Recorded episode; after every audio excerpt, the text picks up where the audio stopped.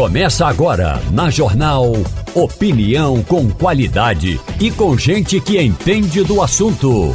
Com Igor Maciel, Romualdo de Souza e os jornalistas do Jornal do Comércio, deixando você bem informado. Passando a Limpo.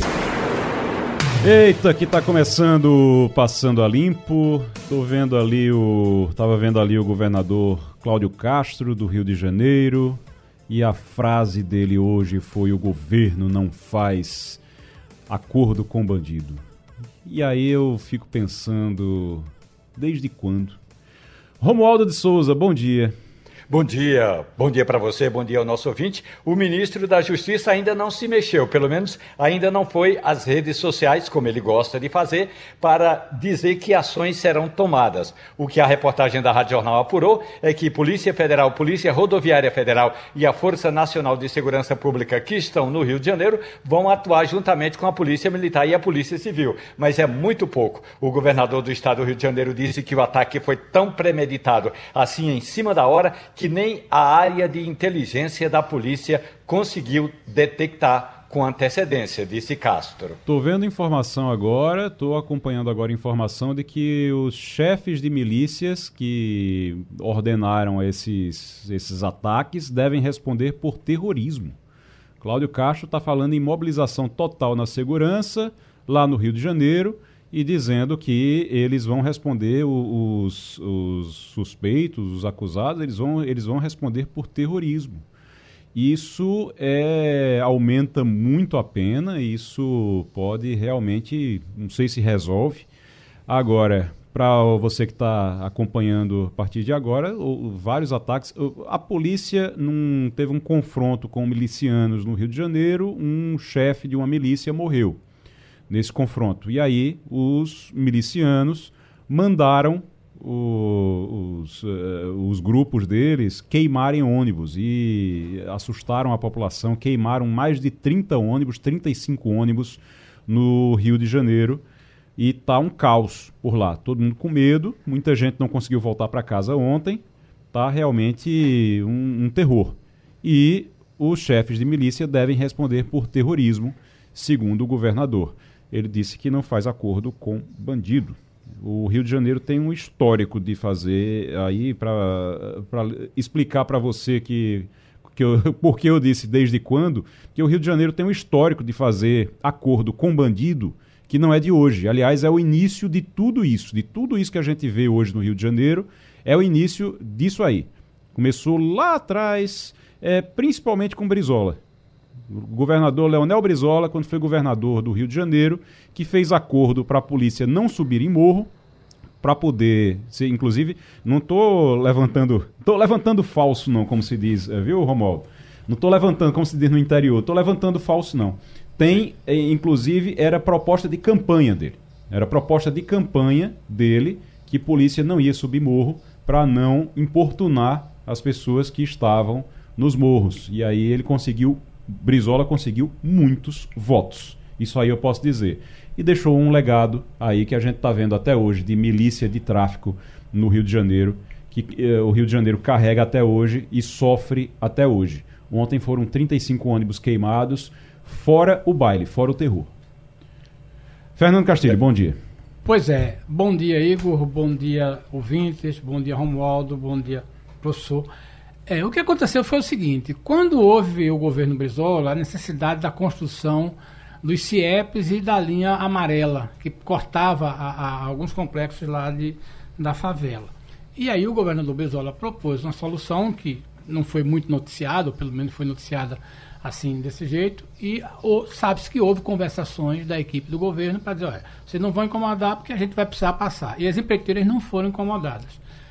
A evolução disso aí foi que o crime se associou-se a esse negócio, depois veio o tráfico e agora está vindo as milícias. No caso foi feito, só para explicar, no caso foi feito um acordo para as empreiteiras não serem incomodadas, não serem incomodadas enquanto, enquanto eram construíam a linha amarela. E aí a polícia também não incomodava os bandidos. Era, não, uhum. não, é, não, não tá, isso não estava dito claramente. Claro. Então o que aconteceu foi o seguinte: a evolução do crime no Rio de Janeiro se deu é, a partir, primeiro, do tráfico, Segundo, a partir da, da instituição de facções como o Comando Vermelho, que se organizaram.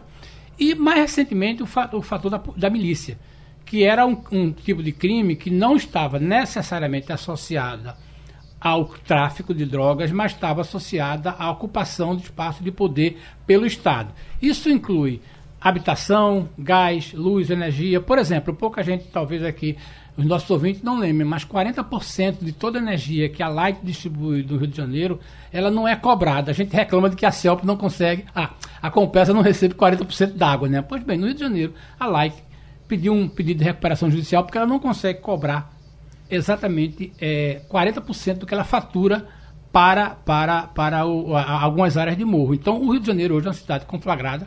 Há estudos que dizem que o Rio já tem pelo menos 20% sobre o domínio total da milícia uma outra parte também. Então, esse discurso do governador é, Cláudio Castro soa como uma coisa folclórica e, e, e, como é que chama, daqueles que a gente vê no filme é, de Hollywood que o, o, o, governante diz que vai tomar conta e, na verdade, tem uma máfia tomando conta. É. Eu acho que vai exigir uma ação de longo prazo e eu não tenho certeza se o governo do Rio de Janeiro, este governo, retoma o poder, não. Edgar, bom dia. Bom dia, Igor, Castilho, Romualdo. É, eu acho que o que, o que Castilho está colocando é, é, extremamente importante. Mas pensa comigo. Se a gente for observar, na verdade, é, todos os fenômenos de grande criminalidade tomando conta, até o banditismo aqui do sertão nordestino em tempos passados, a gente vai ver que ele se dá basicamente por ausência de presença do Estado. Sim. Não existe vácuo de poder. Não é verdade? Na medida que não existe vácuo de poder, se o Estado não se faz presente de várias formas, não é de uma forma só, não é só com polícia, é com polícia, é com presença efetiva de serviços, é permitindo que o cidadão tenha acesso, que o, caminho que a milícia encontrou, né, Castilho, foi exatamente esse. Uma série de serviços aquela comunidade precisava e eles controlaram gás, transporte público, né, energia TV elétrica, a TV a cabo. Então, primeiro ponto, a ausência do Estado. Agora, vamos pensar, como é que o Estado se faz presente numa região que tem uma geografia extremamente complexa e que hoje já se urbanizou ou não se urbanizou, seja lá como a gente for entender, de uma forma que é praticamente impossível que você transite ali dentro com o atendimento dos serviços públicos. Porque não precisa você ter visitado. Se você entrar hoje na internet e procurar, e eu uso isso em sala de aula com os meus alunos, e procurar vídeos que a gente tem lá dentro, você vai ver que é impossível você transitar. Você não anda 3 metros em linha reta com um corredor que tem abertura de 2 metros de largura. Uhum. Então é impossível que ali transite um automóvel, é impossível que ali transite um cidadão, é impossível que você transite com uma maca, com uma cadeira de rodas. Só que isso impossibilita, estrategicamente é muito importante para o crime, porque isso impossibilita que o Estado se faça presente. Então o Castilho disse: Eu não acredito que, isso, que o governo atual ele consiga retomar. E, na verdade, se a gente for observar, eu não acredito que os próximos governos consigam, porque isso passa por uma solução de muito longo prazo, onde a gente precisa retomar o espaço público, re, remanejar a população de localização, passar por um processo de urbanização pesado e aí sim demonstrar para outra geração que vai ser melhor para ela, que ela vai ter ela vai ter que trocar de endereço, mas ela vai receber o, um novo espaço de convívio social né, com serviços públicos. Enquanto isso não for feito e enfrentado num planejamento de 30, 40 anos, infelizmente, o Brasil vai continuar em guerra. A gente, a gente fica, a gente continua, a gente fica nessa é, história de ah, quem é, qual é o governador que vai resolver.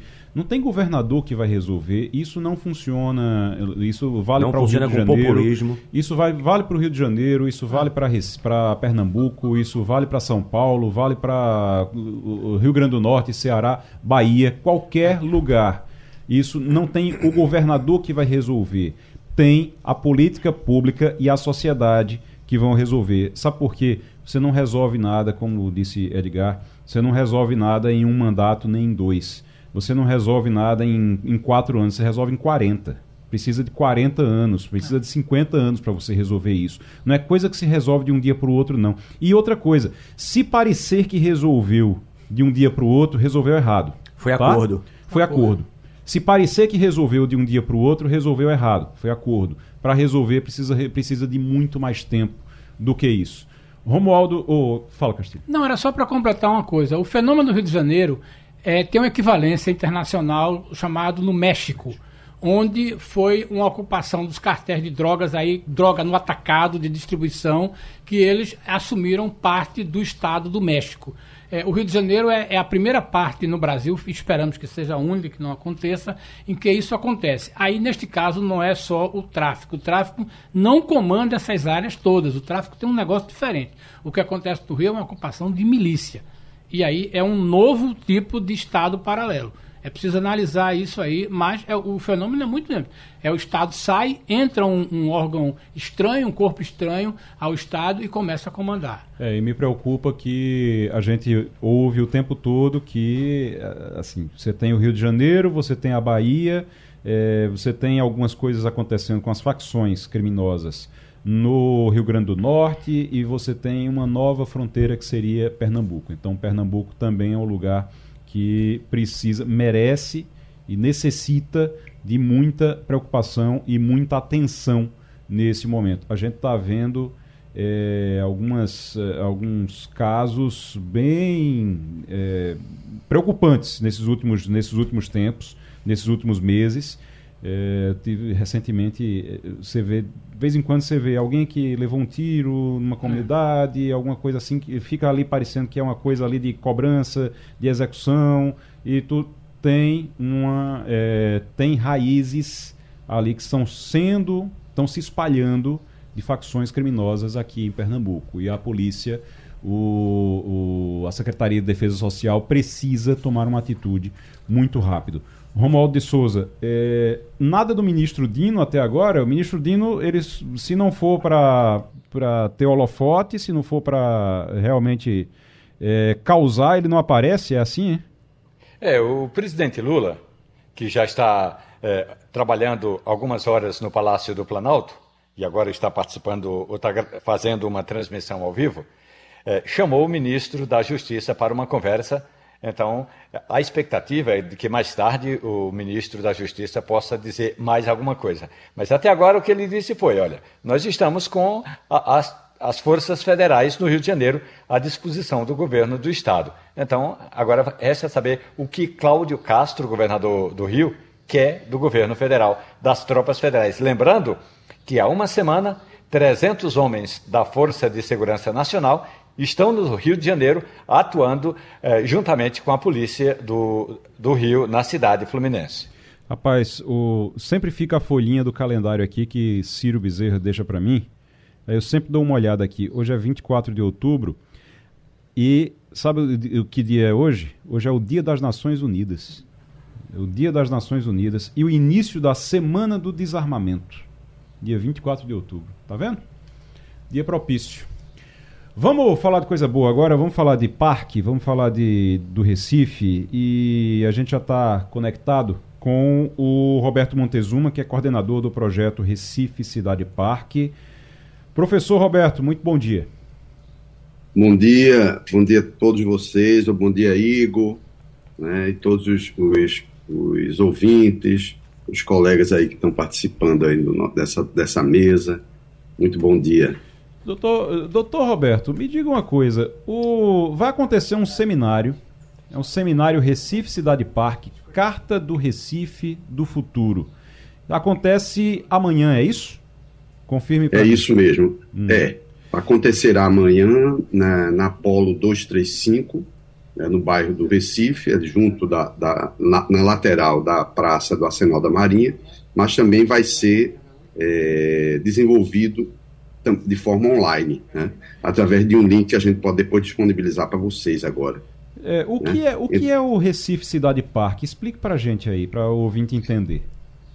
É muito bem assim. O Recife Cidade Parque, é, ele é um conceito, né? um conceito que emergiu do Recife, porque ao estudar com os holandeses a visão aérea do Recife, a gente observ, observou que dentro de uma metáfora o Recife, na verdade, essa visão aérea é de uma, de uma árvore d'água, onde um tronco, onde as raízes dessa árvore d'água é o oceano. Ou seja, o Recife é banhado por, por, por, por, é, por águas do oceano, é, ela entra no Recife através da maré duas vezes por dia.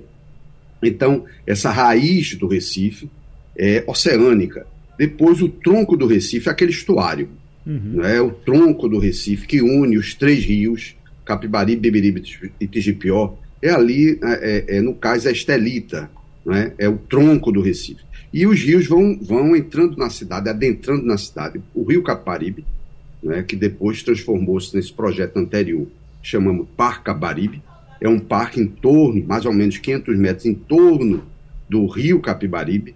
E isso pode acontecer também no rio Bibiribe e no rio Tigipió, ou seja, nas duas bacias que compõem a cidade do Recife. Bacia, é, é, é, Igor, é como uma espécie de vale, onde as águas correm em direção a esse rio. Esse rio é, é ele é o, o, encontro de todas as, as a drenagem, a macrodrenagem da cidade. Uhum. Então, Recife tem três grandes bacias. Ao centro, Capibaribe, ao norte, Bibiribe, ao sul, Tigipió. Uhum. A gente simplificando. E tudo isso vai para a frente marinha. Ou seja, é, precisa esses três parques futurísticas, é futuro possível do Recife, mais essa frente marinha, porque o, Recife é 16 hotspot internacional de mudanças climáticas. Então, essa, esse, esse parque tem que ser compreendido, que o nível de água, se aumentar em demasia, vai invadir o Recife inteiro, porque ele é uma grande planície é, é em volta desse arco de morros, né, que está uhum. no fundo da cidade. Então, é uma grande planície molhada. A gente tem que enfrentar isso. E essa, esse conceito de cidade que conjuga, que une esses parques, né, é, mais essa frente marinha, que pode ser entendida também como um parque, da, gera o conceito de Recife Cidade Parque. Então, o conceito de Recife Cidade Parque não é um carimbo. Uhum. Ele é algo que brota da cidade, né? emerge da cidade. Então, é uma forma brilhante urbanística de repensar a cidade inteira, desde os morros até a frente marinha. A gente está conversando aqui no Passando a Limpo com Roberto Montezuma, que é arquiteto urbanista e coordenador do projeto Recife Cidade Parque.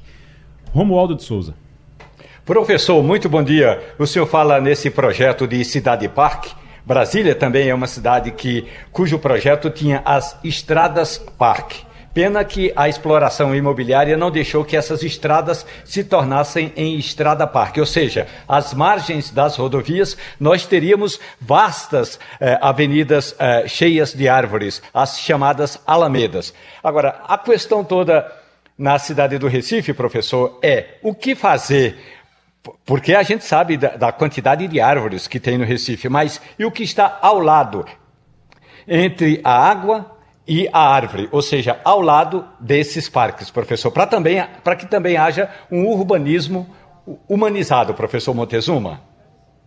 Exatamente, é, veja, é, eu digo assim que Brasília foi uma cidade parque do século XX, é, né? é um conceito desse, como você colocou, grandes parques e rodovias. Era uma, é uma cidade que contemplava o automóvel, acreditava que o automóvel resolvia todos os problemas da cidade. E hoje ela tem que investir cada vez mais no transporte público.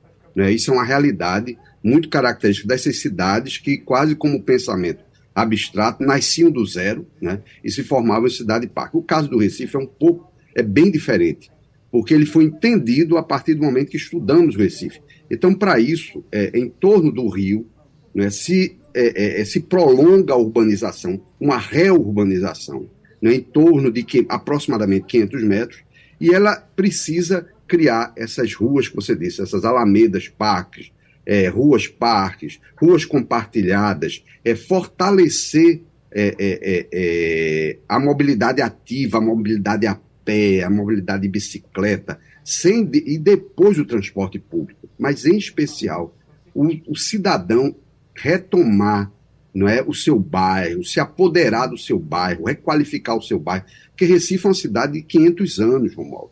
É diferente de, de, de, Brasília, que Brasília tem a minha idade, 63 anos, né? Então, assim, eu nasci né, é, é, é, na, no ano de Brasília, né? Em 21 de abril e 9 de maio. Então, assim, menos de um mês eu nasci naquele, naquele, aquela efervescência da, da transformação do, do, do Brasil. Então, assim, o caso do Recife é um caso muito mais delicado, porque é uma cidade que tem 500 anos, vai ser a primeira capital a fazer em 500 anos, 2037. Né? Então, é, ela precisa, esse projeto é um projeto de futuro para ir juntando esses, esses espaços de qualidade mais verde, como você colocou. Né? A gente não pode mais impermeabilizar a cidade como como ela vive constantemente sendo impermeabilizada, tem que permitir que essas águas entrem no, no, no freático, que reduz a quantidade de emissão de gases carbônicos com mais arborização, os edifícios sejam mais generosos, recue mais, de é, calçadas mais generosas, e por aí vai. É um conjunto de ações que acontece nesse território, por isso chamado de uma Recife Cidade Parque. Né? Professor Roberto Montezuma conversando com a Rádio Jornal sobre o Recife Cidade Parque. Professor, eh, só para a gente entender, o... estamos falando de parques que já estão sendo é, viabilizados, já estão sendo construídos. Tem o Parque das Graças ali, tem o. Então, eh, tem o, a, a extensão dele também.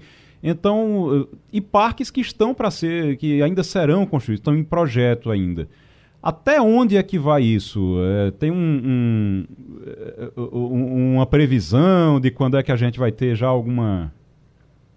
É, a meta é dentro desse projeto hum. urbanístico, digamos assim, é, Igor, é, é o ano, a meta 2037. Recife vai fazer 500 anos. A gente certo. aprendeu isso com os holandeses. Uhum. Deve se planejar para uma data precisa. Então, essa, de, essa data precisa deve comportar em torno, no mínimo, de uma, como foi colocado anteriormente nas falas aqui, ela tem que ser levada em consideração, no mínimo, em torno de uma geração. E uma geração, se, se for focado, se transforma a cidade, se transforma um Estado, se transforma a nação. Isso é ciência. Uhum. Isso as Nações Unidas, como foi colocado, hoje é o dia das Nações Unidas, isso. ela prega isso. Singapura foi transformado numa geração. Medellín foi transformado numa geração. É, Barcelona teve uma mudança radical numa geração. Né? É, a Amsterdã, por incrível que pareça, nos anos 70, era muito parecida com Recife, né, é, é, como poluição, e foi transformada também. É preciso esse esforço coletivo. Uma cidade não se resolve, como disse o colega aqui, não se resolve no prazo de uma gestão. Né? Chama-se, os grandes pensadores hoje chamam, é, é, chama câncer da cidade, pensar que ela vai ser resolvida numa gestão de quatro ou cinco anos. É impossível. É como se fosse construir um livro coletivo. Uhum. Ela é feita de capítulos. Um gestor pode pegar um capítulo e fazê-lo bem, o outro, um outro capítulo e fazê-lo bem. E por aí vai, dois capítulos, três capítulos, depende, mas a cidade ela precisa ser entendida como passos de um grande conjunto. Aí a gente muda a, a, a percepção. Isso é dito também dentro dos estudos de transformação urbana, né, que se isso é possível ser feito em uma geração, por que não fazer? Que uma geração a gente está fazendo para nós e para os nossos filhos. Né? Agora tem uma coisa curiosa: quando você lida com mudança climática, essa geração é a hora de botar a cidade nos trilhos. Então, o caso do Recife, quando a gente fala por as frentes marinhas, a frente marinha ela tem que ser pensada. Porque o Recife é a cidade mais antiga do país, como capital. E ela, todo todo poder, é, é todo patrimônio dela está nas bordas do rio. Veja o caso do, do, do Santa Isabel, veja o caso da primeira sinagoga das Américas. Ela está muito nas bordas do rio. Então uhum. ela não pode simplesmente um conceito de algumas cidades de deixa a água entrar. Não pode. Ela vai ter que trabalhar também uma contenção, que a gente chama outro princípio. Né? O, o, o princípio de adaptar-se a novas águas e um conjunto também de, de, de, princípios técnicos que precisam ser estudados de proteção dessas águas. Elas não podem entrar simplesmente livremente. Então, é um trabalho de multidisciplinar, né? amplo, que a gente precisa startar. E essa carta que você disse, a carta do futuro para o presente, foi uma provocação, é um manifesto. Uhum é um manifesto onde é, o futuro mudado, sobrevivido, salvo, fala para o presente. Que só foi possível porque os movimentos da sociedade, não é, como essa, essa discussão como você está fazendo aqui, é, os movimentos da sociedade de diversas naturezas e construíram e transformaram a cidade do futuro. Então, o futuro daqui a 100 anos, daqui a várias gerações, dizendo: Poxa, é, eu só me transformei porque é, existiram pessoas no passado não é, que, através de movimento da sociedade, através de um projeto de futuro, Isso. me colocou nos trilhos. Exatamente. Então, essa carta é uma carta manifesto provocativa que abre essa mesa, né, o drama das mudanças climáticas e a urgência da reinvenção do Recife. A gente precisa pensar no legado que essa sociedade vai deixar para o futuro.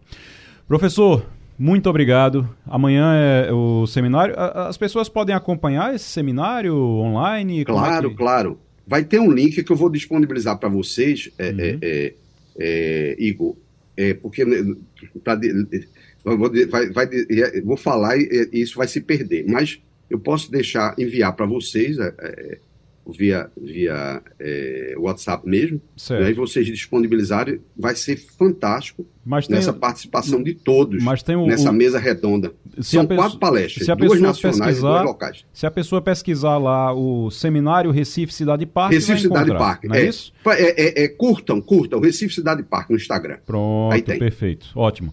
Professor Roberto Montezuma, muito obrigado pela conversa aqui é muita coisa para a gente pensar realmente. O que a gente está fazendo hoje. Estamos aí abertos para esse imenso debate e construção coletiva da nossa cidade, que já começou. Olha aí, falando sobre as graças, falando é sobre o Baobá, já começou. Vamos, Vamos continuar agora para as bacias do. do vai começar a Bibiribe, viu? Um Ótimo. conjunto de, de, de, parques em torno do Rio Bibiribe. Ótimo. Vamos lá.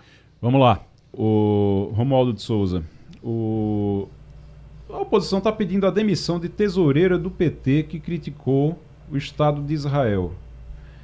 É, rapaz, se for para demitir todo mundo que que falou alguns, muitos que falaram bobagem, inclusive, outros não, mas muitos que falaram bobagem. Se for para demitir todo mundo, não fica ninguém, né? Pois é, agora uma coisa é como faz a maioria dos petistas, de não reconhecer que Hamas é um grupo terrorista. Hum. Agora, como fez a tesoureira do PT, Gleide Andrade, aí afetou inclusive o conceito de Estado. A Confederação Brasileira Israelita também protestou e o que disse a tesoureira do PT? Ela escreveu numa rede social que Israel é um Estado assassino, é uma vergonha para a humanidade e, como Estado, Israel não deve existir ou seja, pediu o fim do Estado de Israel. E aí a Confederação eh, Brasileira Israelita escreveu eh, uma nota dizendo que não se pode tolerar esse tipo de discurso e causa espanto também não haver uma, uma fala ou uma menção sobre o ataque de, do Hamas a Israel, que segundo os israelitas eh, foi o segundo maior da história da humanidade. Então, a tesoureira do Partido dos Trabalhadores, Gleide Andrade, ela é representante, ela integra o Conselho eh, de Diretores da Itaipu Binacional. E aí, essa, eh, essas declarações dela nas redes sociais caíram muito mal, tanto eh, entre os israelitas como também na comunidade eh, que agora acompanha todo esse conflito, esse ataque do Hamas a Israel e a reação de Israel diante desse terrorismo. Ok, vou me corrigir. Demissão é pouco. Ela precisava ser responsabilizada, porque isso é discurso de ódio. Agora, você querer o, o, a extinção de um Estado, você querer a extinção de um povo, e quando você fala do Estado de Israel, você está falando de um povo. Então, quando você, você querer a extinção de, de um povo, realmente isso aí é, é crime de ódio. Agora, Fabiola Gosta está conosco já? Fabiola, bom dia. Bom dia, Igor. Bom dia a todos. Fabiola, vou passar direto aqui para Fernando Castilho para ele lhe fazer uma pergunta. Bom dia, Fabiola. Tudo bem? Olha, eu queria saber essa versão de como é que está repercutindo aí nos Estados Unidos a questão do embate Israel-Hamas é, que pode incluir a questão humanitária, esse debate da ONU. Há uma informação, inclusive, do noticiário, você fala aqui também, de que agora os Estados Unidos estão querendo é, copiar e colar aquela declaração articulada pelo Brasil para apresentar e que a ONU aprove isso, com algumas pequenas modificações. Ou seja, os Estados Unidos assumiriam o protagonismo é, da ONU com, propondo isso tem chance de ser aproveitado? É mais uma ação da diplomacia americana para se apresentar e dizer nós somos os maiores?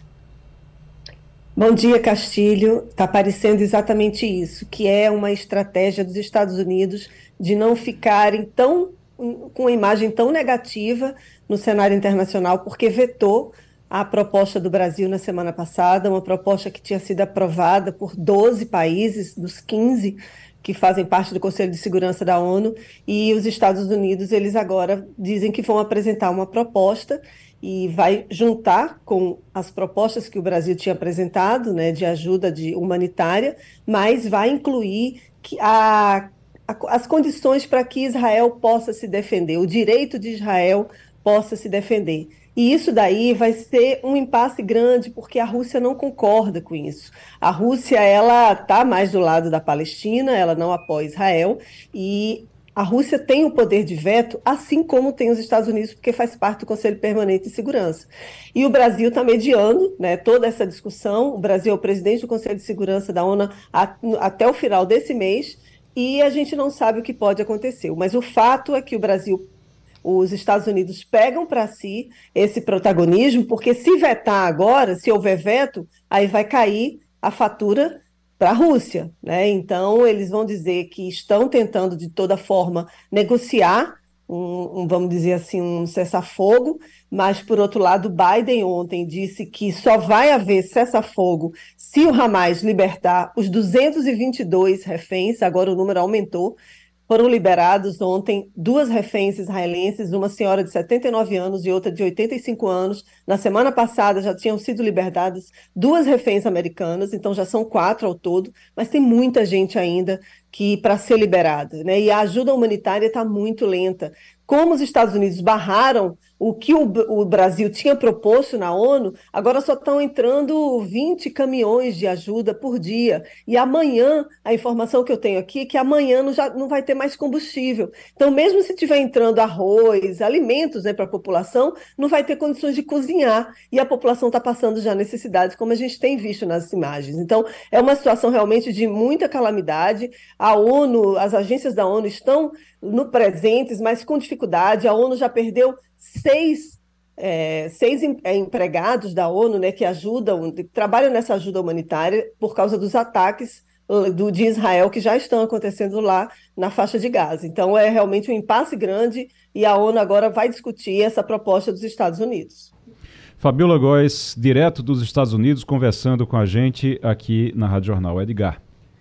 Fabiola, bom dia. É, eu vou trazer a questão assim um pouco mais para próximo da gente. A gente tem agora é, é, os Estados Unidos aliviando as sanções aí contra a Venezuela, mas eu tenho uma curiosidade, é como isso está sendo interpretado aí nos Estados Unidos. Como é que a população, como é que o cenário político tem interpretado é, essas promessas, inclusive aí, de Nicolás Maduro, de que ele de alguma forma ele abrandaria né, o, o, algumas questões lá de, de, de, inabilitar político, de prender opositores e etc., e realizar eleições livres, né, em troca da, da, da, da, da, da redução das sanções que ele tem. Como é que está sendo visto aí nos Estados Unidos? Bom dia, Edgar. Isso é uma estratégia dos Estados Unidos, do governo Biden, que é um governo democrata, de levar a democracia na América Latina. Eles acreditam aqui que se a Venezuela tiver eleições livres, se tornar um país democrático, que hoje não é, a realidade pode ser diferente. E o que o, os Estados Unidos têm, vamos dizer aí, para barganhar, é exatamente liberar essas sanções. A gente falou na semana passada, inclusive aqui no programa, sobre a possibilidade de levantar essas sanções ao petróleo, ao ouro, ao gás da Venezuela.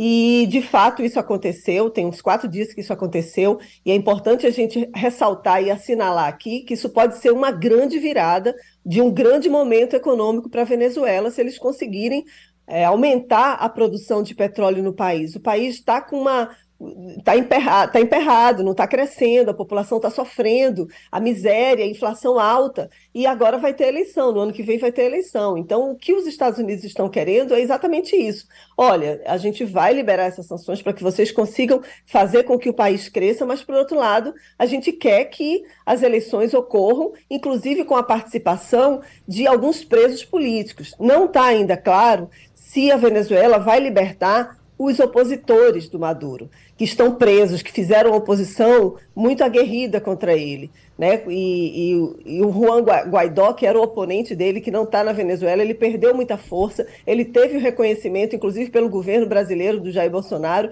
e aqui do governo Trump, né, que ele não, não venceu a eleição, mas enfim, tem toda aquela discussão se o Maduro também teria vencido a discussão na Venezuela na eleição anterior.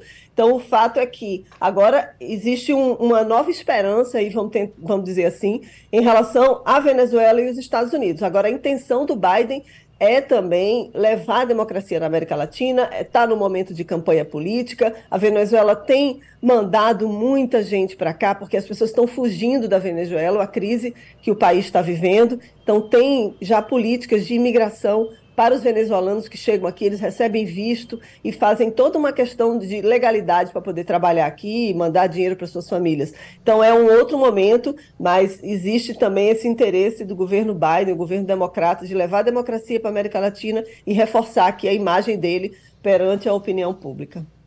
Fabiola Góes, de Washington, aqui no Passando a Limpo. Romualdo de Souza. Professor Edgar deve se lembrar que na, no conflito na chamada Guerra Fria, vou usar esse, esse termo, o Brasil recebeu muita ajuda de um projeto chamado Aliança para o Progresso. Aí agora, é, nesse conflito da Rússia com a Ucrânia, e também a participação é, de, de, países ali em torno é, daquela região, não é, Fabiola? É, a gente está encontrando agora um grande detalhe: é que o presidente da Turquia, Erdogan está querendo a adesão, está trabalhando pela adesão da Suécia no, nesse tratado da OTAN. O tratado da OTAN fortalece o grupo do presidente Joe Biden e enfraquece a Rússia. E aí, Fabiola, vamos ter mais um conflito, no mínimo diplomático? Olha, Romualdo, bom dia. Isso daí já estava sendo falado né, há quase acho que um ano e meio mais ou menos, quando se ventilou, logo na eclosão da guerra da Ucrânia, que a Finlândia, que Finlândia e Suécia seriam dois países né, a aderirem à OTAN e formariam 32 países. A Finlândia conseguiu e a Suécia não conseguiu, porque a Turquia não estava muito em acordo, porque a Suécia estaria protegendo os extremistas curdos da região. E agora é, haveria, vamos dizer assim, uma negociação e o Erdogan, o presidente turco, enviou para o Congresso do país para poder aprovar a entrada. Então, a OTAN teria 32 países, a Suécia entra, a Rússia está indignada porque é mais um país que fortalece a OTAN e está tendo um outro conflito já no Mar Báltico, em que teriam cortado parte de um gasoduto interceptado e, e cortado cabos também que transmitem internet num gasoduto no Mar Báltico e estaria atrapalhando a conexão da Letônia. E a Letônia fica perto ali da Finlândia, elas controlam, vamos dizer assim, o acesso da Rússia para o Mar Báltico. E eles estão ameaçando fechar a passagem de navio russo naquela região. Aí você imagina o conflito que também poderia se escalar ali no Mar Báltico. Então, é uma crise diplomática que vai haver, porque a Suécia vai entrar a contragosto da, da Rússia. A Letônia, Estônia e Lituânia, que são três países da ex-União Soviética, já fazem parte né, da OTAN. Então, imagina, se entra, se a Letônia resolve declarar guerra contra a Rússia, é um país pequenininho, todos os outros 31 países da OTAN terem que entrar em guerra. Então, assim, é o mundo realmente está vivendo um momento muito complicado, né? Guerra na Ucrânia, conflito em Israel e Hamas, agora essa iminência aí de problema no Mar Báltico, sem falar no Mar do Sul da China. Então, é, a gente está vendo aí uma escalada de, de problemas e que, que pode complicar bem mais aí agora nos próximos meses. Fabiola Góes. Fabiola, se, o, o que é que no noticiário internacional, pelo que você vem acompanhando aí, o que é que a gente precisa ficar atento durante o dia de hoje? Que é que tá, qual é a maior expectativa aí no noticiário internacional nesse momento? A grande expectativa, Igor, é relação à invasão de Israel na faixa de Gaza. Está todo mundo aqui dizendo que, inclusive, os Estados Unidos é que estão segurando esse ataque de Israel no argumento de que os terroristas eles estão muito bem preparados e talvez Israel sofresse muitas perdas de soldados israelenses lutando nessa guerra. Então é uma grande expectativa que a gente está aqui, todos os jornais falando sobre isso e a, os Estados Unidos nega que estariam pressionando Israel para não entrar na faixa de Gaza. Então, esse é o, a, a, guerra aqui, a guerra da a Ucrânia ficou mais de lado, né? Mas esse é um tema que está muito sendo discutido aqui, inclusive porque morreu um soldado israelense que que ele nasceu aqui em, nos Estados Unidos, mas ele tinha dupla nacionalidade, um rapaz de 22 anos, ele morreu num ataque de Israel na faixa de Gaza, ele estava lutando, então isso está repercutindo muito, que era um rapaz cheio de sonhos, um rapaz muito jovem, que estava passando férias aqui com a família, e ele se ele, ele foi né, requisitado para servir o exército. Então, assim, tinha uma noiva, tinha prometido casar com ela, então, assim, está tendo uma está tendo, de fato, uma repercussão muito grande tudo que se fala sobre essa guerra entre o Hamas e Israel. Lembrando que Israel tá, ainda fez algumas incursões já por terra, mas não, não entrou realmente na faixa de Gaza com tudo como se esperava, pelo menos até agora. Vamos então é, continuar acompanhando. Fabiola, muito obrigado. Até quinta-feira. Até quinta-feira. Obrigado, um abraço a todos. Já na linha conosco o presidente da Hospital Med, Rodrigo da Fonte. É, o Hospital Med conecta o Mercado Nacional de Negócios, Tecnologia e Inovação com os hubs do setor de saúde do Norte e Nordeste. O Hospital Med é, acontece, é uma feira de negócios né, do setor médico e hospitalar e acontece entre os dias 25 e 27 deste mês no Centro de Convenções, no Pernambuco Centro de Convenções que com a expectativa de receber mais de 26 mil pessoas e gerar mais de um bilhão de reais em novos negócios. Um bilhão, viu? Com B. Já estamos na linha com o Rodrigo da Fonte. Rodrigo, muito bom dia. Muito bom dia, Igor Maciel. Muito bom dia, ouvinte da Rádio Jornal. Rapaz, um bilhão. A gente sabe que equipamento hospitalar é caro, mas um bilhão é muito dinheiro, né, rapaz? Igor, quando a gente fala em um bilhão, é, é o ciclo de uma feira para outra, né? Então a feira ela gera negócios durante o ano todo. É, nos três dias da feira são realizados vários negócios e esses negócios se, se expandem ao longo do ano. Então a gente está falando de uma região norte-nordeste, não é só Recife.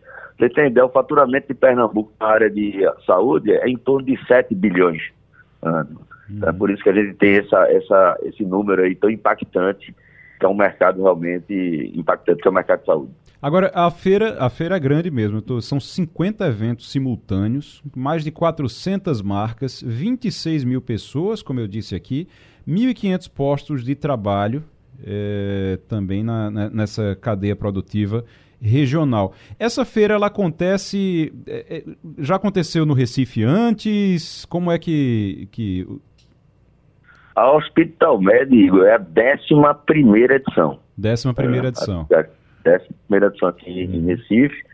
Como você bem colocou, nós temos mais de 50 eventos paralelos. São mais de 150 horas de conteúdo, além, uhum. obviamente, da feira de negócios. E esse ano tem vários destaques. A gente tem um destaque, por exemplo, na Batalha das Startups. A gente sempre tentou colocar a inovação, que ainda não chegou ao mercado, para se conectar com a indústria brasileira.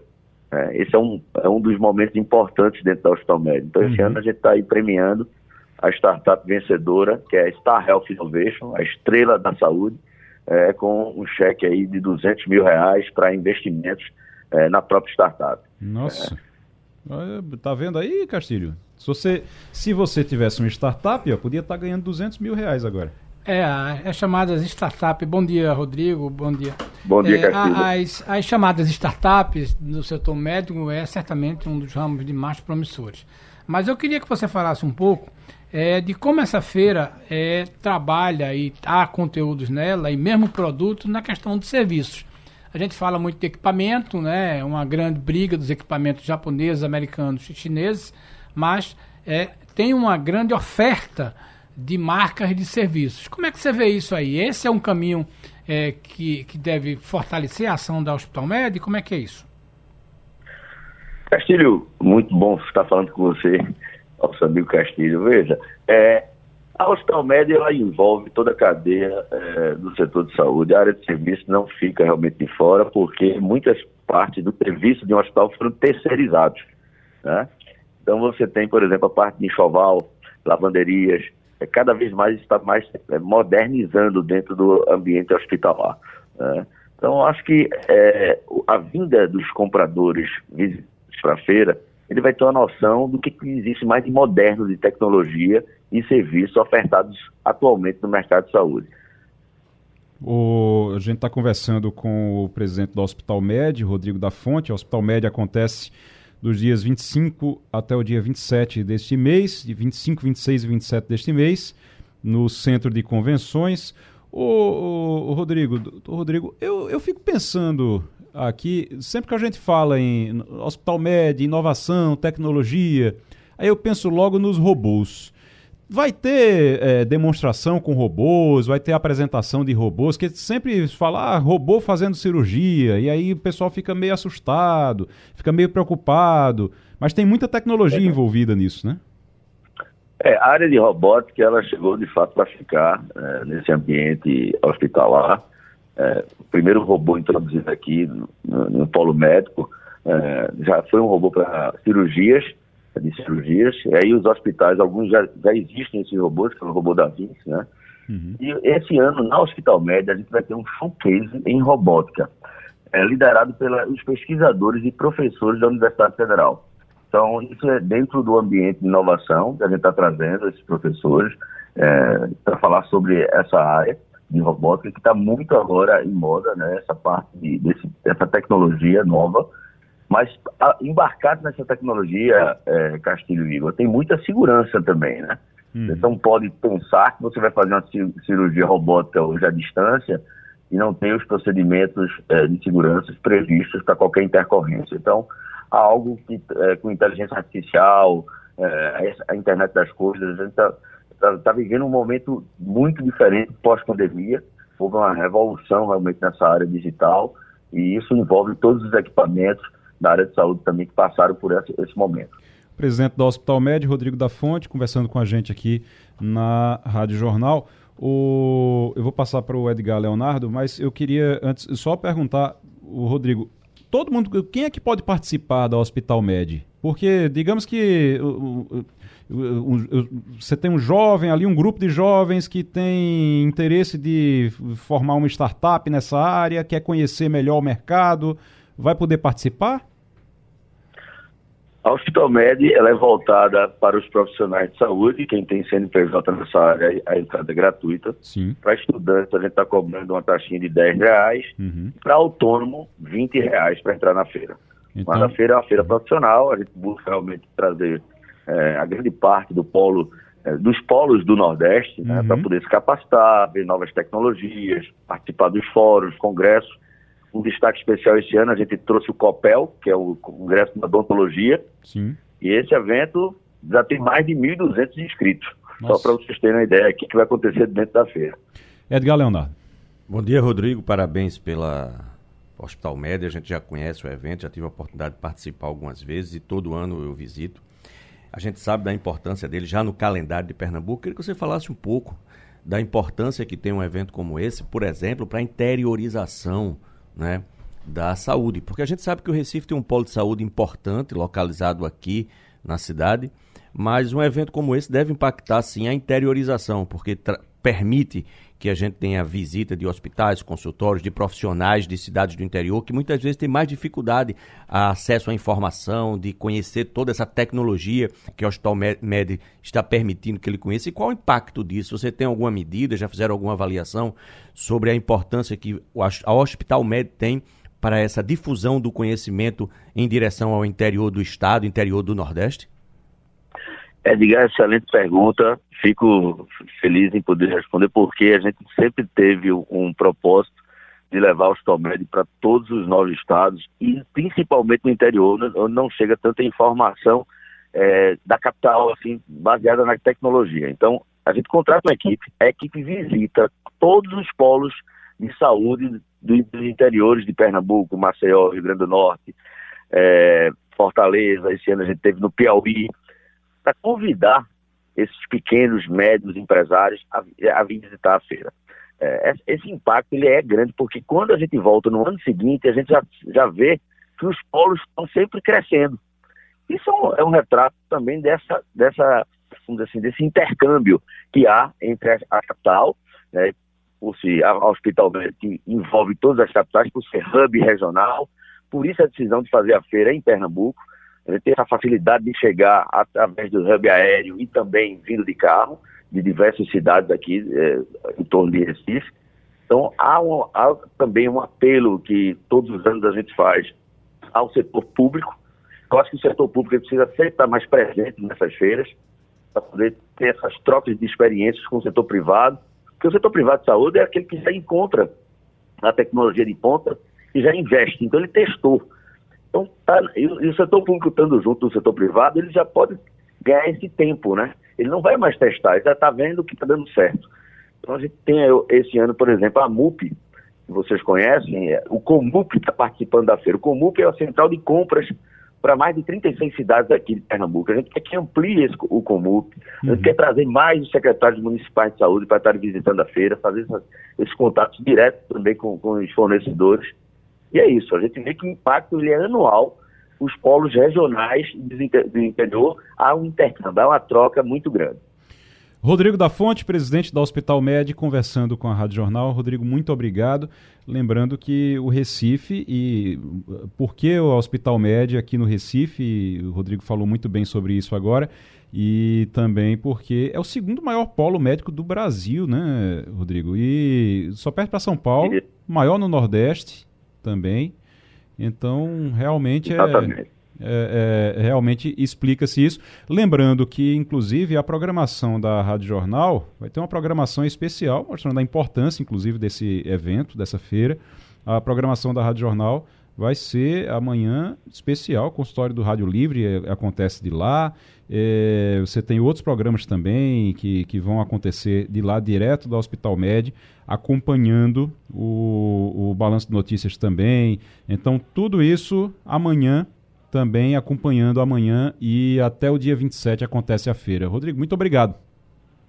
Muito obrigado. Amanhã, a partir das 13 horas, o nosso credenciamento já vai estar aberto aqui. Se você que já fez o pré-credenciamento, www.astolmed.com.br. Às 14 horas é abertura da feira e às 19 é a abertura solene, né, com convidados, empresários, enfim. E agradecer a Rádio Jornal, estar presente mais um ano aqui na Astomed, grande parceiro da Astomed e muito obrigado pela oportunidade novamente de estar falando com vocês aqui ao vivo. Obrigado. Rodrigo da Fonte, presidente da Hospital Med, feira que começa amanhã aqui no Recife, 11 edição. E Romualdo de Souza, voltou tudo ao normal por aí? Arthur Lira voltou a trabalhar, Lula voltou a trabalhar, é, acabou a, a, o descanso de todo mundo não? É, hoje inclusive vai ter o lançamento de uma importante frente parlamentar na Câmara dos Deputados a Frente Parlamentar contra a Invasão de Terra. E o presidente da Câmara já disse que vai estar presente. Aliás, Arthur Lira sempre está presente no lançamento dessas frentes, porque ele entende que é uma articulação importante dentro do Congresso Nacional. E ele diz: qualquer frente eu estarei presente. Essa frente é formada por ruralistas e parlamentares que foram derrotados na CPI do MST, que não conseguiram aprovar o relatório. Então, eles aproveitam derrotados na CPI, lançam um livro da terra ao pó, a CPI que revelou o terrorismo do, do MST e, portanto, Arthur Lira prometeu estar presente. Mas o que é novidade, ou o que é, é auspicioso, para usar uma palavra de que gosta tanto o presidente do Supremo Tribunal Federal, uhum. é que Luiz Roberto Barroso conta com a, o retorno de Arthur Lira, que passou duas semanas na Ásia, justamente para dar uma brecada, ou articular uma brecada em projetos que estão ah, sendo analisados no Senado e que interferem no funcionamento do Poder Judiciário, como, por exemplo, aquele que determina que o mandato de ministro de tribunais superiores será de oito anos. Portanto, aliviado aí o ministro Luiz Roberto Barroso, aliviado das dores também o presidente Lula, que já está se movimentando por aqui. Ontem, inclusive, uhum. recebeu o roqueiro Jorge Walters, sei lá, um, um Roger Waters. do... Como? É o Roger Waters. Isso, um que foi integrante eh, de um grupo de rock, então conversaram sobre direitos humanos, sobre combate à fome, e, e aí agora Lula hoje participa eh, finalmente daquele programa que ele chama de Uma Conversa com o Brasil. Lula vai estar presente nesse diálogo. Ô, Fernando Castilho e Edgar Leonardo, vamos conversar sobre economia aqui rapidinho, mas tem a ver com emprego aqui em Pernambuco, tem a ver com emprego no Nordeste. O, os incentivos fiscais a estelantes no Nordeste estão provocando uma disputa de lobbies no Congresso. O pessoal executivo de fabricantes de veículos do Sul e Sudeste estão intensificando visitas a senadores e governadores na tentativa de convencê-los a vetar a continuidade do programa de incentivos fiscais que está é, tá sendo discutido isso por mais sete anos para montadoras e autopeças do Norte, Nordeste e Centro-Oeste. Há pelo menos seis emendas sobre o tema, algumas entregues nos últimos dias, sendo três favoráveis e três contrárias. Quem Bom, é que ganha essa briga? Olha, é preciso que o Nordeste ganhe. Porque a gente precisa que ganhe. Nós precisamos ganhar, porque não fosse o voto decisivo do deputado é, Fernando Fernando Monteiro. Monteiro, esse é. problema tinha sido resolvido. Mas, graças à decisão dele de votar contra, vai ter que ser readministrado. É preciso que o nosso ouvinte entenda: existe um programa de incentivos fiscais que vai acabar em 2025, que precisa ser renovado até 2030. Portanto, seriam mais sete anos, já que nós estamos em 23. E aí é, é um programa que é oferecido às indústrias que estão no Nordeste, era oferecido à Ford, que deixou o Brasil e cuja fábrica vai é, servir agora para a BID. Sim. Na Bahia. Lá em Camaçari, então, na Bahia. Esta não é uma briga de Pernambuco sozinho, é uma briga com a Bahia.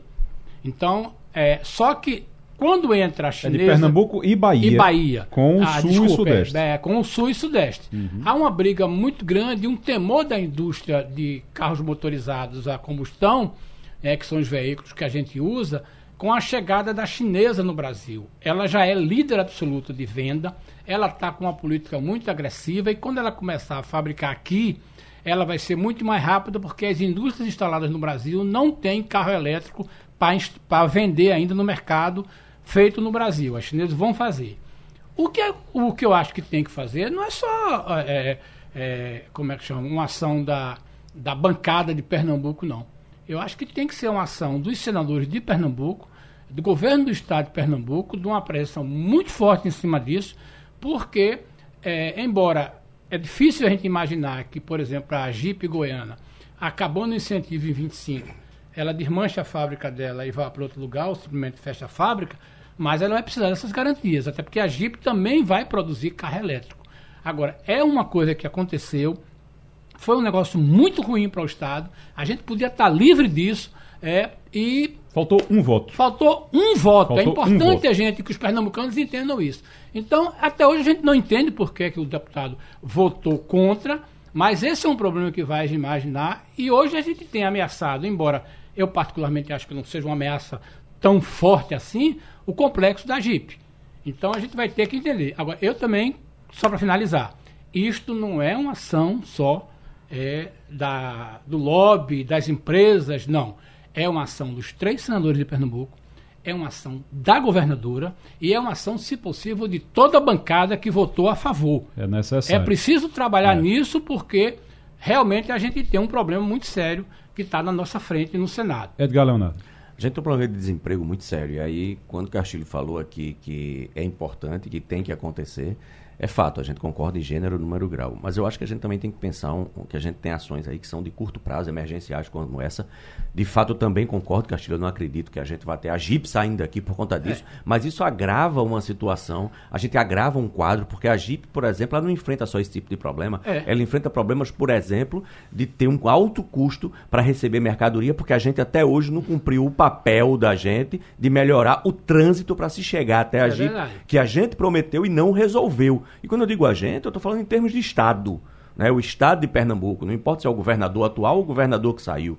Né? Passou esse tempo todo e os não tivemos o arco não metropolitano, o arco metropolitano, nada. por exemplo. Então a gente, por exemplo, a gente inviabiliza toda a operação em Goiânia que a gente tem, porque o transporte é terrível. Você consegue chegar em João Pessoa com 30, 40 minutos e para você vir para o Recife, para a Zona Sul, você vai demorar pelo menos uma hora num dia bom. Então isso é um negócio que tem que ser muito bem pensado. Né? Então a gente dificulta a vida do próprio pernambucano. Mas a gente também tem que pensar no longo prazo. Já que a gente começou o programa lá atrás falando de, de algumas questões tem que do, ser, de, né? hum. Pernambuco e Bahia lideram desemprego. Pernambuco e Bahia não lideram desemprego por acaso. A gente tem questões históricas, mas a gente tem também um analfabetismo muito grande. Então a gente tem que. E isso é papel da governadora atual, a gente tem que começar a pensar em obras de infraestrutura para que a gente possa gerar emprego exatamente para essa camada da população que teve menos acesso à educação. A gente não pode só pensar em emprego em indústrias, indústrias de ponta. A gente tem que pensar em desemprego na base. Essas pessoas pouco alfabetizadas e que de fato hoje elas acabam esperando que a gente comece a moer as usinas para Pernambuco ter uma pequena redução do desemprego que esquecem que é sazonal. Então a gente precisa começar a pensar nisso e interiorizar esse emprego com obra de infraestrutura. É, obra de infraestrutura é importante, obra de infraestrutura para atrair indústrias, que aí você também é, consegue gerar emprego. Deixa eu lembrar que, é, o, o Castilho, eu acho também que a Jeep, se não aprovar o incentivo, eu acho que a Jeep não fecha, não fecha as portas não, e vai não. embora, não. No, mas é o seguinte, quanto menor, é, quanto mais caro quanto mais cara ficar a operação, menos emprego ela vai conseguir é. gerar com novos projetos. Então, às vezes, você tem um projeto de uma nova plataforma para fazer um novo carro aqui, você desiste de fazer aqui e vai fazer em outro lugar, por, e aí você gera menos emprego do que poderia gerar aqui. Então, é o seguinte: faltou um, um voto lá. E pelo amor de Deus, agora vamos juntar a bancada federal, os senadores, incluindo os senadores também. Independente de partido, independente é, é de partido governadora, é, secretários, quem puder atuar nisso aí, atuar. Romualdo, rapidinho que a gente, eu já vou chamar o Felipe Moura Brasil, mas só para dizer, como é que está essa discussão aí? A bancada pernambucana vai fazer uma reunião. Agora, é bom lembrar que está na hora também de prefeitos baterem a porta dos parlamentares. Também. E que começam a ser escritas, apresentadas as emendas parlamentares ou os pedidos de emendas parlamentares para o ano que vem no orçamento da União. Então, sempre a bancada pernambucana faz uma reunião com quem está pedindo. Aí a bancada decide o que é prioritário e aí é possível a gente dialogar a respeito de esse é um pleito não apenas da indústria de Pernambuco, mas do, do, setor produtivo como um todo. E aí é possível que a bancada volte a se articular nesse sentido. Se tiver deputado por aí achando que o ano já acabou, se tiver senador, prefeito achando que o ano já acabou, não acabou não, viu? As coisas principais, mais importantes, estão para ser discutidas agora em Brasília. Então, pelo amor de Deus, não vão descansar não. Não é hora de descansar não.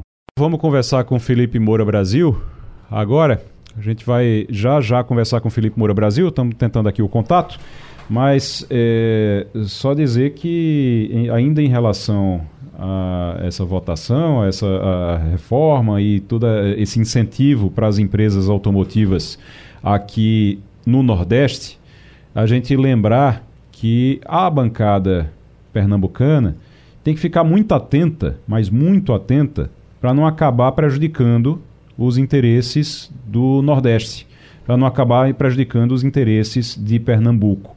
Tem que pensar em Pernambuco, tem que pensar no emprego eh, das pessoas aqui em Pernambuco. A gente tem que pensar nisso, principalmente, principalmente porque, assim, às vezes você é, é, você esquece, você tem uma ideia lá, você esquece que você está trabalhando realmente pelo coletivo. Esquece partido, esquece partido político, esquece grupo político, esquece ideologia. Nesse momento, o partido de todo mundo tem que ser Pernambuco, tá certo? Vamos para Felipe Moura Brasil? Felipe, bom dia. Salve, salve, Igor, equipe, ouvinte da Rádio Jornal, sempre um prazer falar com você. Felipe, eu acho que você vai poder detalhar melhor, mas eu soube que Israel chamou os jornalistas e disse: gente, venha cá, sentem aqui que eu vou colocar uns vídeos para vocês verem. São vídeos que não foram mostrados porque são muito é, é, são muito graves, são muito é, mas eu vou mostrar uns vídeos para vocês para vocês entenderem com o que é que a gente está lidando. E diz que teve jornalista que passou mal e teve que sair da sala, não foi? Exatamente, são imagens inéditas é, que não haviam sido divulgadas. Aliás, até ontem a, a, conta oficial de Israel publicou uma mensagem em texto, uma arte com letras grandes, dizendo que é, ali estaria a, a, imagem de uma mulher grávida que foi é, esfaqueada e teve o seu bebê arrancado e decapitado. É, e, então são imagens que, pelas regras das redes sociais, elas não podem ser exibidas. E há todo um cuidado, evidentemente, é, para não se divulgar imagens excessivamente fortes. É, então, como há um negacionismo muito grande no meio acadêmico e no mercado da comunicação em relação à gravidade dos atos terroristas, Israel reuniu jornalistas É, você tem até imagem de auditório saindo aí em TVs internacionais, mas sem, é, evidentemente, o detalhamento dos vídeos, é, para mostrar a perversidade dos terroristas em imagens que não chegaram ao grande público. É, e aí há coisas terríveis, né? Mesmo para falar aqui no rádio é complicado, mas é, uhum. é, você tem é, um pai e um filho é, de é, roupas íntimas dentro de casa que são alvejados pelos terroristas com uma granada, a granada mata o pai, a criança e o irmão se desesperam, veem que o, que o pai morreu, ficam, um deles fica ferido, se esconde. É, são coisas assim desse nível, né? É, e tem imagem de jornalista com a, com a mulher com a mão no rosto, é, tentando, enfim, é, conceber é, como aquela crueldade, como aquela perversidade é possível. É, são várias assim, né? e, e, é lamentável que ainda haja gente relativizando tudo isso. E, Igor, eu acho que a gente precisa citar uma declaração do Lula presidente do Brasil, que acabou de ser divulgada, é, que é a seguinte: é, ele falou, não é porque o Hamas cometeu um ato terrorista contra Israel que Israel tem que matar milhões de inocentes. Isso é uma frase de um presidente da República que dá ali uma entrevista chapa branca, né, toda semana, é uma entrevista na qual, evidentemente, ele não é confrontado é, em relação às suas obscuridades, às suas contradições, a, a qualquer coisa que seja negativa. E aí é, ele é, sugere que Israel, no mínimo, quer ou está disposto a matar milhões de inocentes. Israel só mata milhões de inocentes na propaganda jihadista. Na realidade, isso não aconteceu. Israel está reagindo a um ataque terrorista. Os ataques terroristas mataram cerca de 1.400 israelenses, inclusive três brasileiros. Ontem tivemos notícia de que um brasileiro é, está desaparecido. É, Israel, é, é o, os terroristas do Hamas é, sequestraram 210 pessoas, apenas duas foram libertadas, uma delas uma senhora, inclusive, dizendo que viveu um inferno. É, e há uma reação militar de Israel justamente para proteger o seu povo, para eliminar terroristas, porque eles passaram anos aí planejando esses ataques e se eles não forem neutralizados, seja de que forma for, capturados ou eliminados, eles podem matar é, cidadãos israelenses novamente. Aliás, eles continuam disparando mísseis contra Israel. E eles fazem isso, isso foi provado com imagens de satélite verificadas por especialistas em inteligência de fontes abertas, né, que é uma técnica é, bastante moderna. É, eles disparam esses mísseis das proximidades de um prédio da ONU, é, de escolas, de um jardim de infância, de hospital é, e de mesquita. Então, eles usam a população palestina como escudo humano. É, porque é, assim eles ficam mais protegidos, porque eles sabem que uma democracia precisa tomar cuidado é, para não matar inocentes, então eles continuam disparando, quer dizer, continuam arriscando a vida dos israelenses. É, e Israel tomou todas as precauções previstas no direito internacional para alertar os palestinos para evacuarem do norte de Gaza para o sul, é, para deu um prazo ali de 24 horas que acabou sendo estendido, até porque é, o, o, Hamas tenta impedir a evacuação dos seus escudos humanos uhum. é, e tenta Israel, evidentemente, neutralizar é, esses lançadores de, de mísseis. É, então, assim, o, lamentavelmente, o governo brasileiro é, está ecoando aquilo que é disseminado pela propaganda jihadista. É, é, é, quando o Lula diz que eu vou continuar falando em paz, mas na prática não é a paz, a paz que ele está pregando. Ele está pregando a inércia da vítima. Ele está pregando a inércia de um Estado que tem satisfações a prestar às famílias dos próprios reféns, das pessoas que ainda estão vivas, fora as famílias das vítimas que morreram, é, que precisa é, fazer alguma coisa para defender o seu povo e para tentar resgatar aqueles reféns que estão lá. Então ele fala assim, não, eu prego aqui é, o, a libertação de reféns e prego o fim dos bombardeios. Ora, não há libertação espontânea de reféns é, por parte de um grupo terrorista que espontaneamente sequestrou essas pessoas. Então, uma pressão é preciso ser feita. É claro que vamos analisar sempre cada episódio. E, aliás, né, é, a análise que eu estava fazendo aqui nas semanas anteriores, principalmente na semana passada, né, que aconteceu no dia 17 de outubro, é, o caso da explosão no hospital. E eu, desde o começo, tomei toda a precaução para não acreditar em narrativa do grupo terrorista, do Hamas. A imprensa internacional, lamentavelmente, destacou em seus grandes portais é, que um bombardeio israelense havia matado 500 pessoas, é, num, um bombardeio israelense contra um hospital havia matado 500 pessoas. Ontem, o New York Times, é, que acaba tendo uma influência muito grande, né, com notícias sendo reproduzidas em veículos de todo mundo, inclusive do Brasil, às vezes até de uma maneira pior, ele reconheceu o erro nessa cobertura, o erro que eu vim apontando ao longo dos últimos dias. Reconheceu é, que todos os indícios apontam para é, o, a explosão ter sido causada por um míssil disparado pela Jihad Islâmica, pelos próprios terroristas das proximidades do hospital, que, portanto, não foi Israel. É, não há confirmação de centenas de mortos. Uhum. Né? Há fontes aí falando em dezenas, etc., mas não há uma confirmação oficial a respeito do que aconteceu. Uhum. O hospital, os prédios do hospital estão é, praticamente intactos, com danos superficiais, porque a explosão foi no estacionamento. Então há muitos erros na cobertura de gás.